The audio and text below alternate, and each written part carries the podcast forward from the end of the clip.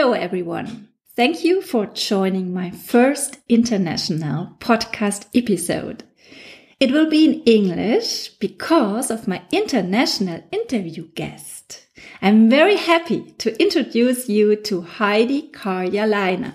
She was on the Finnish national swimming team, taking over 20 podium placements at the Finnish nationals and internationally, she was twice placed as fifth at the FINA Swimming World Cup. By the way, they were both in Singapore 2010, and she swam 50 meters and 100 meters butterfly. I had the chance to get to know Heidi last October at the ASICS Frontrunner Trainings Camp in Mallorca. And she was there as swimming coach. And I, guess, I was there as mental coach for the team. We had a great swimming session together, only the two of us in the ocean. And a few days later, we had a great talk about Heidi's swimming career. I even had the pleasure to coach her a little bit shortly during a photo shoot with the two of us. And we talked about performance pressure and fears as athlete on a high level.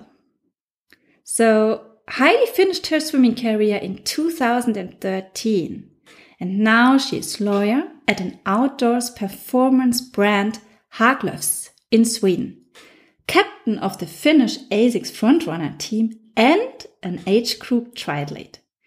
Since we met in Mallorca, we are still in contact. Video calls helped us through times of Corona to keep up our inspiring talks. In the last weeks, I had the idea to take you, my dear podcast listeners, with me in those talks with inspiring people like Heidi. So here we are with Heidi, and I'm really proud and happy to give Heidi the word. Heidi, could you please introduce yourself a bit more?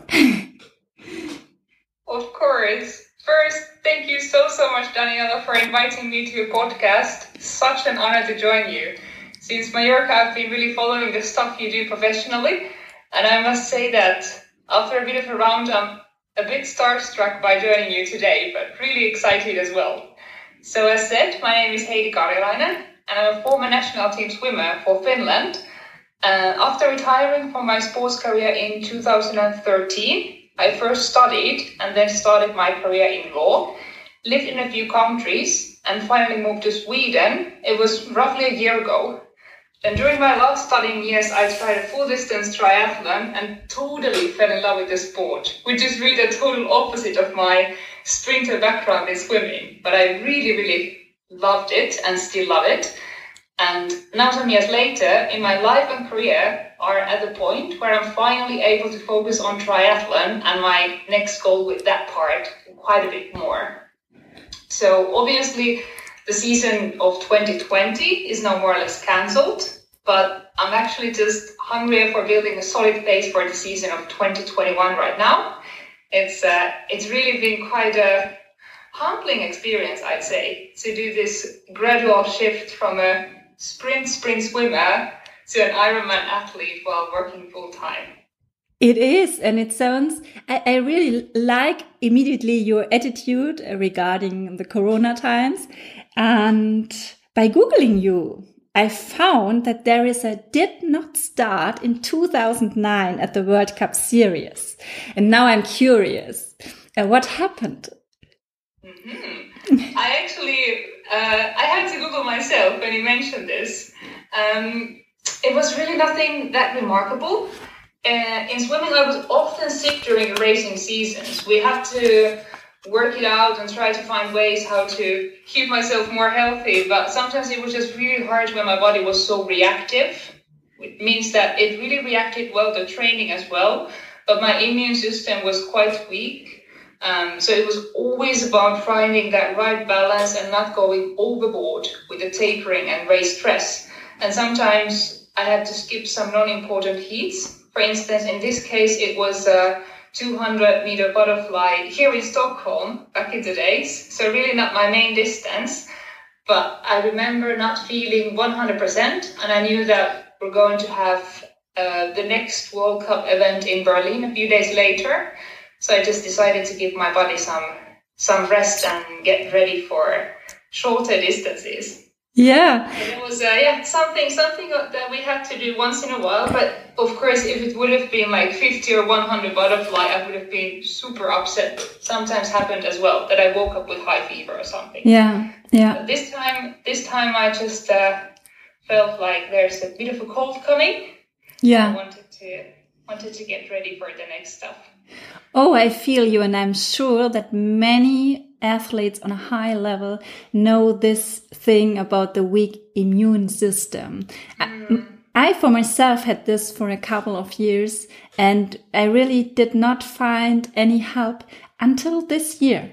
So um, I think it's really difficult to find the right way for your um, health when you're training on such a high level with so many hours per day. Sometimes it even felt like I'm stressing the not getting sick part more than the actual race.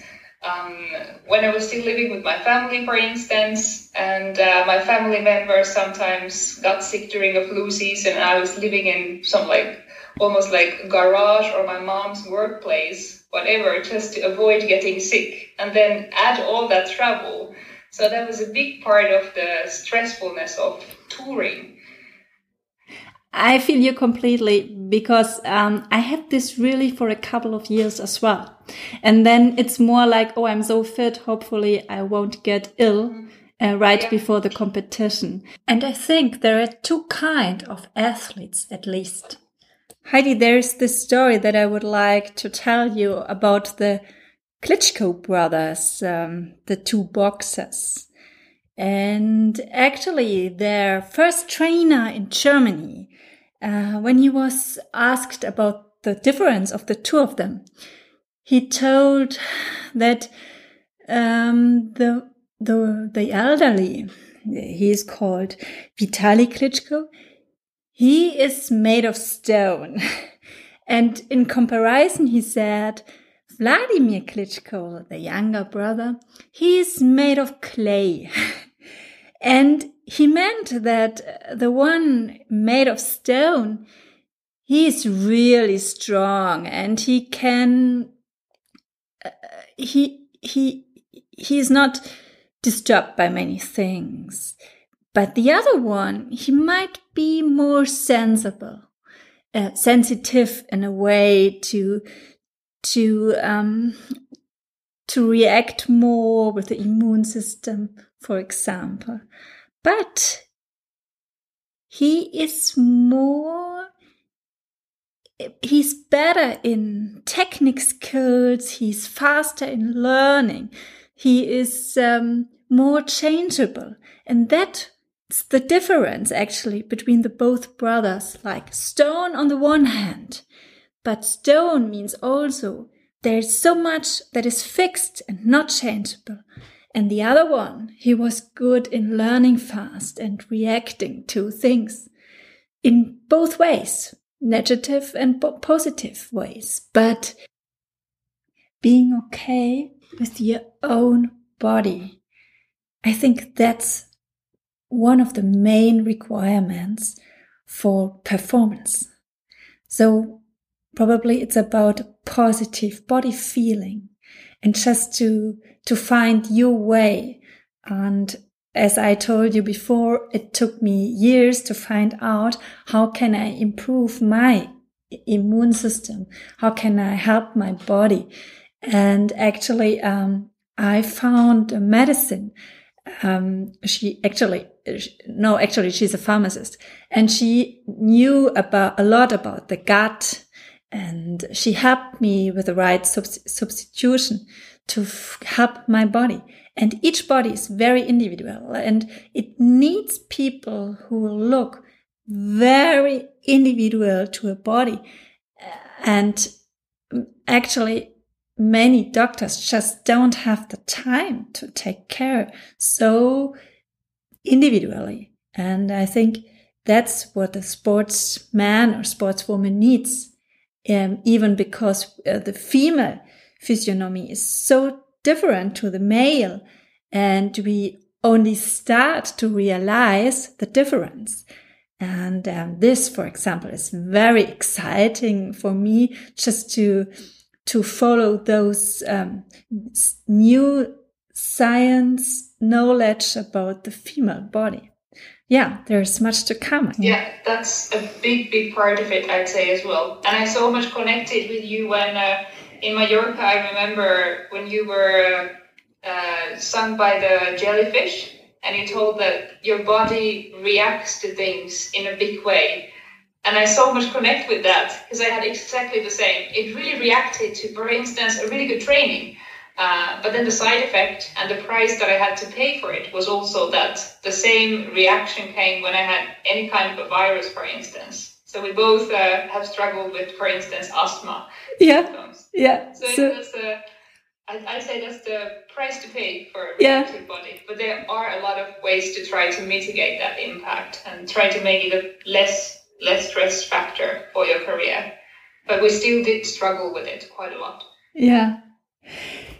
And now I would like to change a bit the topic. I told a Finnish person very proud that I'm planning a podcast with a former Finnish swimmer.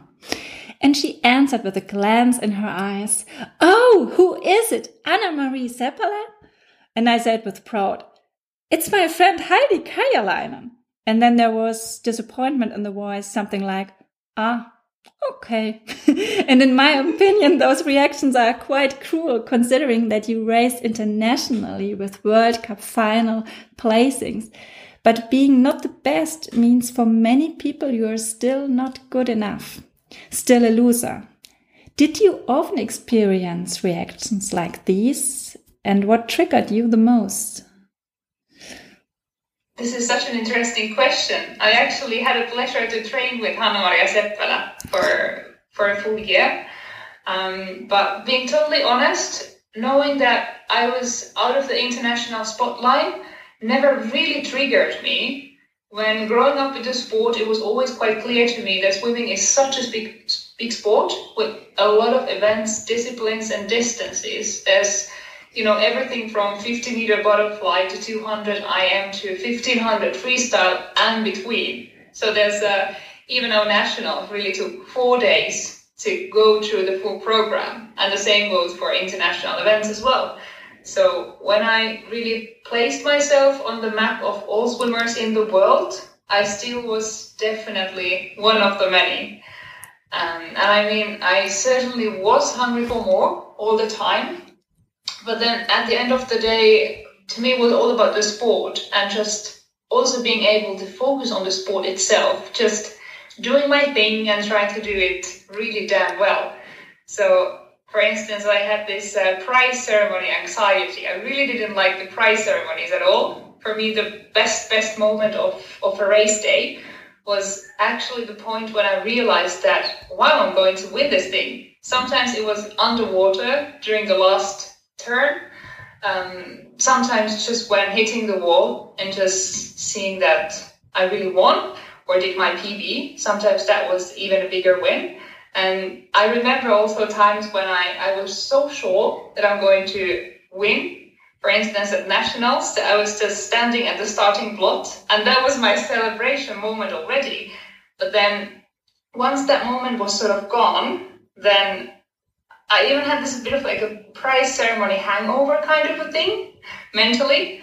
Um, so really, yeah, that that wasn't the celebration was just something that happened at the moment of the victory, and then it was gone, and I really started focusing on the next one.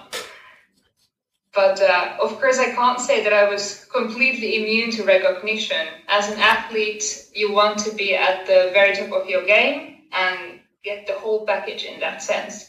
And for instance, nationally, the seasons when I was more recognized because of uh, more more success, uh, it was also an indication that things were going into the right direction. So of course, we were also positive about it if we were given some some award. But no, all in all, I think just being uh, one swimmer from one national team in my sport, it didn't really trigger me that much. I for sure had other other triggers Cool. I really love the um, the the quote that you made. For me, the best moment in racing was the point when I realized that I'm going to win this event, and I think that's really um, a very cool attitude because it should be like that actually. Um, but honestly, I like the prize um, ceremonies. So for me, is that it's so funny. But I love watching prize ceremonies. Okay. Like happy for other people, but then for me, the moment really is just at least so far. Maybe now in triathlon I'm going to change it totally. But so far it has, it has always been like the moment when I realized that this would be a good one. For instance, uh, that's so funny. I was doing my first full distance triathlon and it was somewhere around, I think I had been cycling like 130 kilometers maybe. And then I just realized that, hey, today I'm going to be an Ironman. Yeah. And I was just like, riding my bike in the middle yeah. of the forest. It was in Tahko. Yeah. And uh, it was raining, hailing. Yeah. And I was just riding my bike, almost like crying out of happiness. Yeah. But I'm so with you because this special moment, I did four Ironman, but the first one, I will never forget the moment when I realized today you will be an Ironman. And it gives me goosebumps right now because this moment is so special. Yeah, so okay. And so just um another question how did you overcome your fears and this enormous performance pressure? What helped you the most?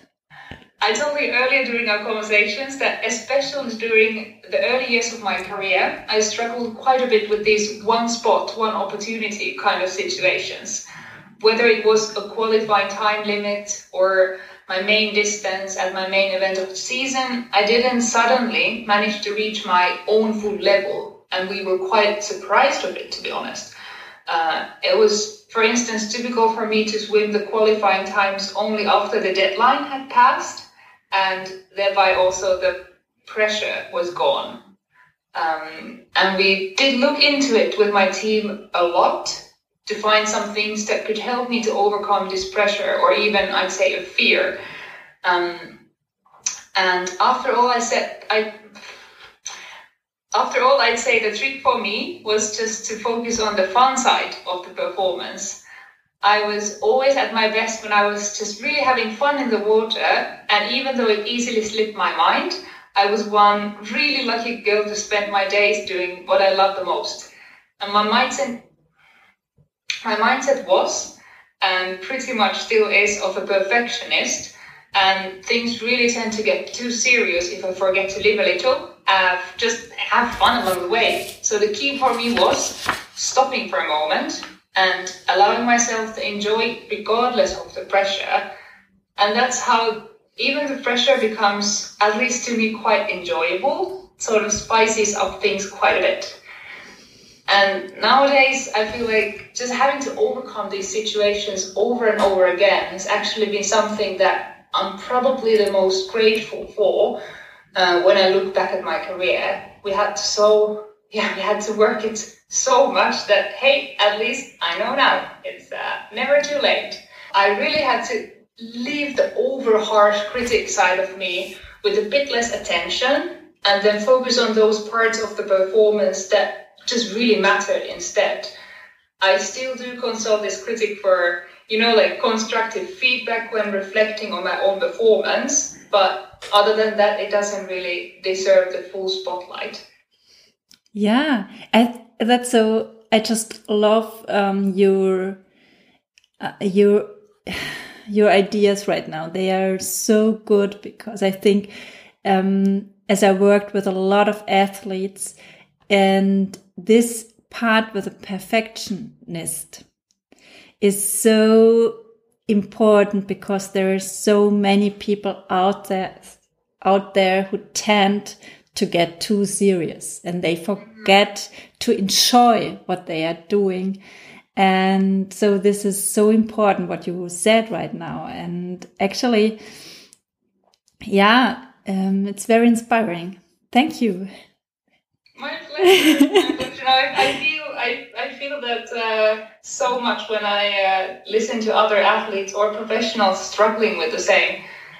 I remember sometimes I felt that if I don't overfocus and take it that seriously, then maybe I don't want it enough.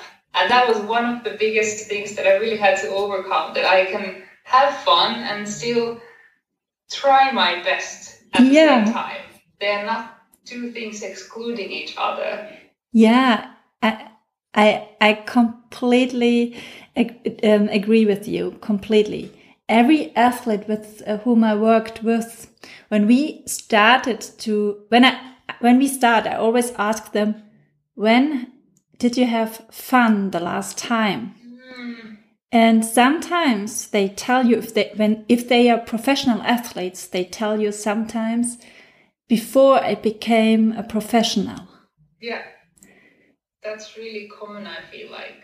And then I say, okay, so let's start to have fun again. And they say like, no, I'm here to get better. And I say, and then I always say, yes, but that's the key. And oh, it always worked. So, so I really love your idea because you, you just, you have the experience. You talk about something that you really experienced yourself. And by the way, just the thing about the crit critic being very critical uh, with yourself. If you remember the start of this podcast when we saw each other on the on the um, uh, Zoom pictures, yeah. and we did a making of picture, and we both felt like, oh, the other girl is looking good, but I I feel so bad at the moment. So this is very typical, I guess.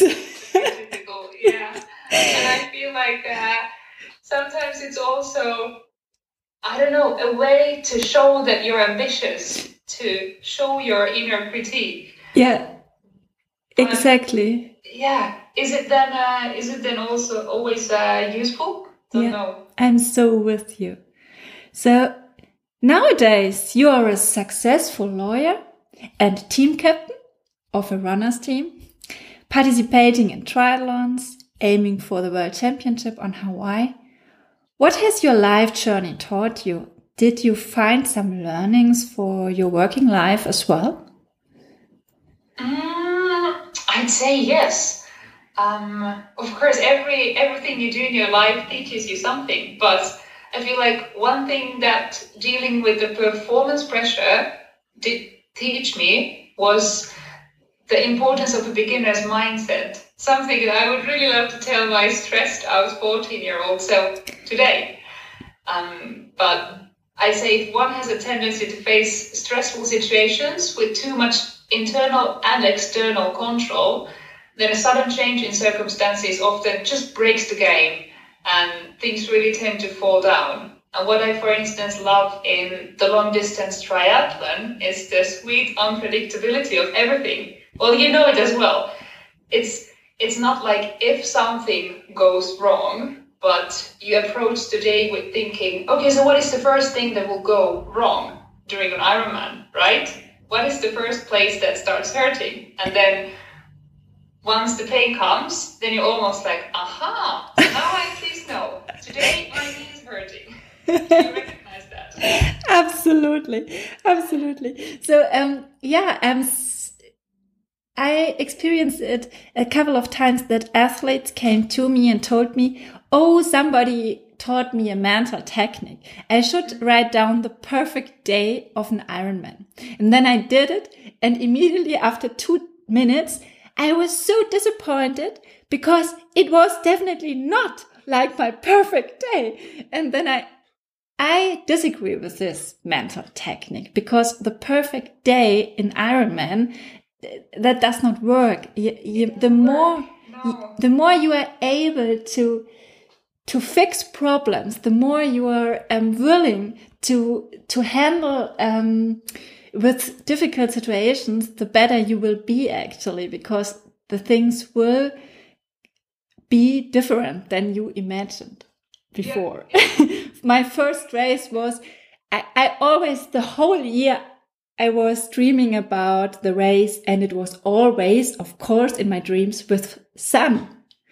Mm. And I woke up in the morning and it was cold, freezing cold and rainy. so, and that's exactly, uh, I think that's, like you said, that's one of the things that are so special in participating in an Ironman, actually. Yeah, and such a big, big difference uh, between the sprint life when everything has to be really optimized. But then what I had to work on, because I took it to so extreme, that I had to learn to accept that not everything is going as planned. Yeah. Once I remember we went to, it was also, I think it was a World Cup tour. We traveled to Stockholm, if I remember correct, Mhm. and I packed my suitcase or that's what I thought. But when we reached the destination, it was completely empty. My poor coach had to deal with it. But How could this happen? accidentally, just I, I, I don't know. I was probably so focused on the race, over focused, that uh, I didn't focus on the packing part at all. And suddenly, I had to deal with this plot twist of Oh, wow. not having everything with you. Wow. Yeah, and that's actually, I think, being over focused is a main problem um, with triathletes, with ambitious triathletes, perfectionists, and you need flexibility. Yeah, yeah, Yeah, so, totally agreed. And I think that flexibility also helps me at work. yeah, especially as an in-house lawyer almost everything you do you're doing it somehow for the first time. The circumstances are never exactly the same. So it's the same kind of a chain of problem solving that you have during a whatever race day whether you're a sprinter or a full distance triathlete. Um, but exactly the same principles work uh, when you're when you're working almost any kind of job. So I'm really trying to follow the same principle nowadays. And for instance, instead of over preparing myself for meetings or even this podcast, really, uh, I'm just trying to go there with an open mind, improvise, listen to others, give some space for just brainstorming. It also keeps my work much more enjoyable. But I feel like I have I have an open mindset and I'm able to learn and acquire more skills when I'm not stuck with my own plot twist during the whole day. So all in all, I feel like after my swimming years, I've been really trying to embrace what I learned of the beginner's mindset and just try to face things as if I would be facing them for the first time. So I've been really like studying and or working in a few different countries, moving within my field and exploring new things and really just trying to expand my bubble with new languages and cities and people. And I've now only now learned that I really enjoy it, but I really would have loved to tell tell myself this when I was in the beginning of my career yeah. and stressing about things not going as planned all the time. Yeah, but maybe some 14 year old girl is listening and um, interested in learning from us, but most of the time we want to do our own mistakes. okay. Okay, yeah, so that's so amazing. I'm really impressed right now.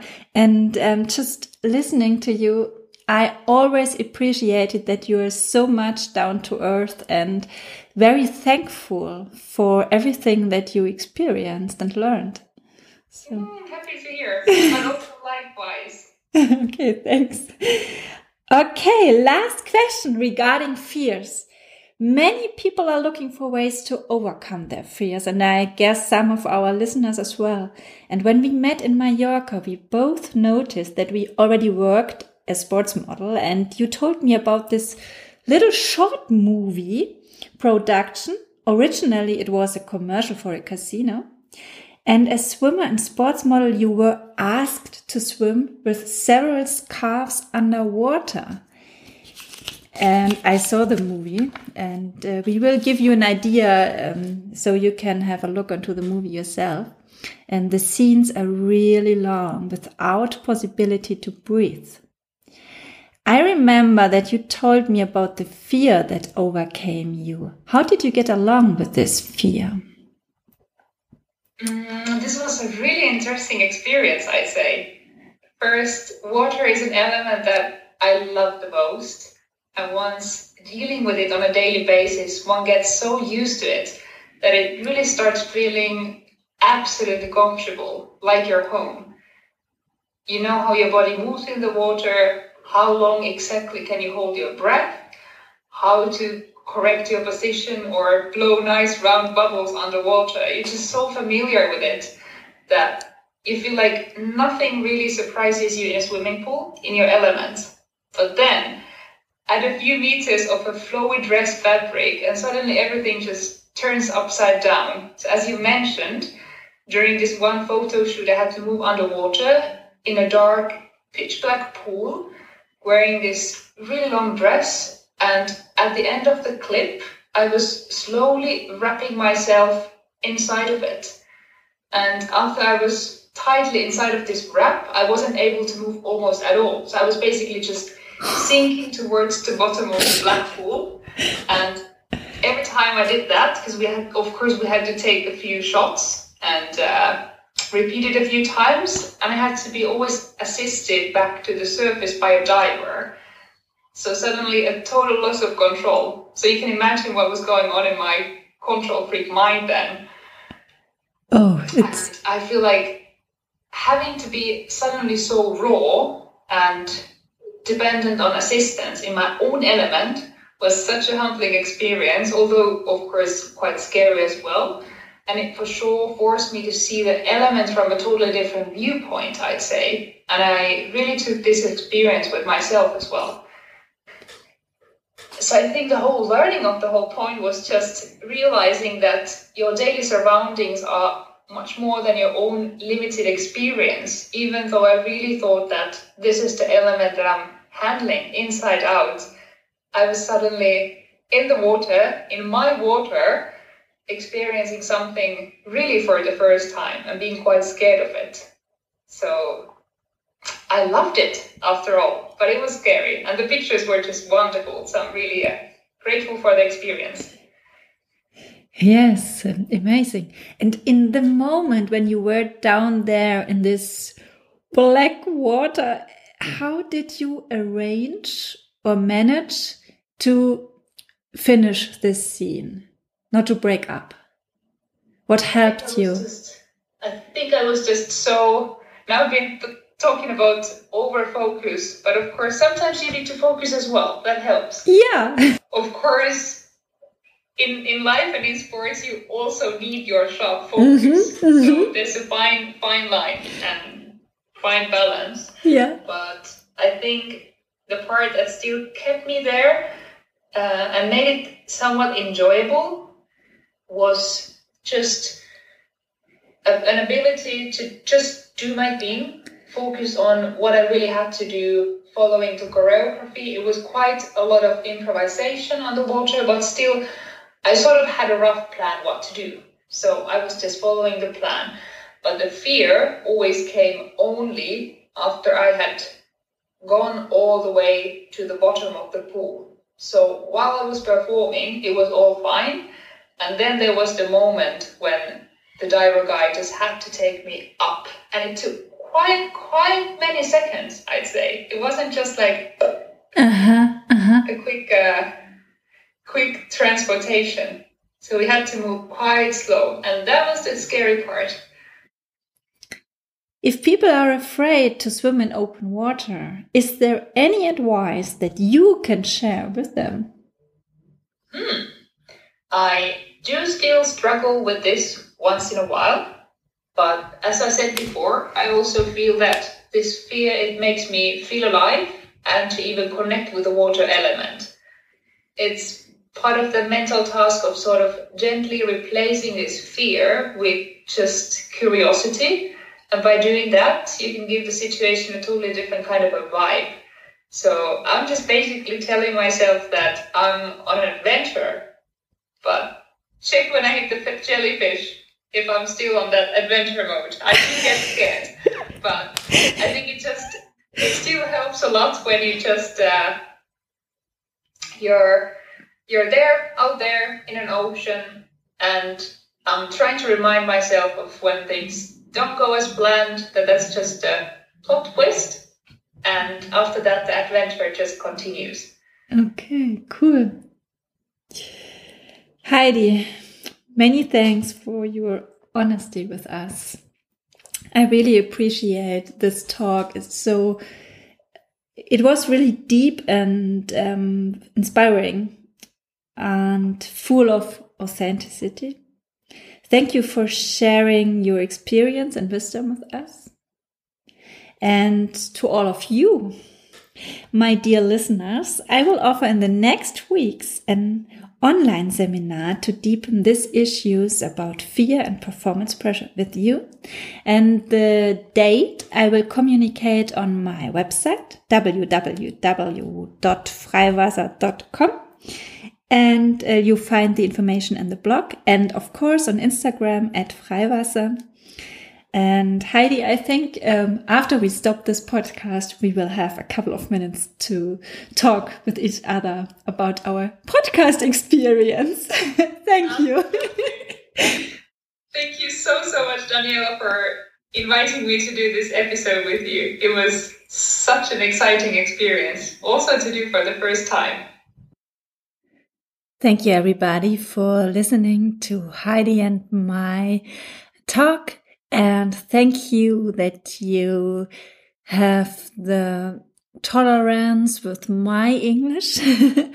and I hope that we will see or hear each other again in the upcoming online seminar. So stay tuned. And uh, yeah, I hope just that you have a very wonderful day and hear you soon. Bye.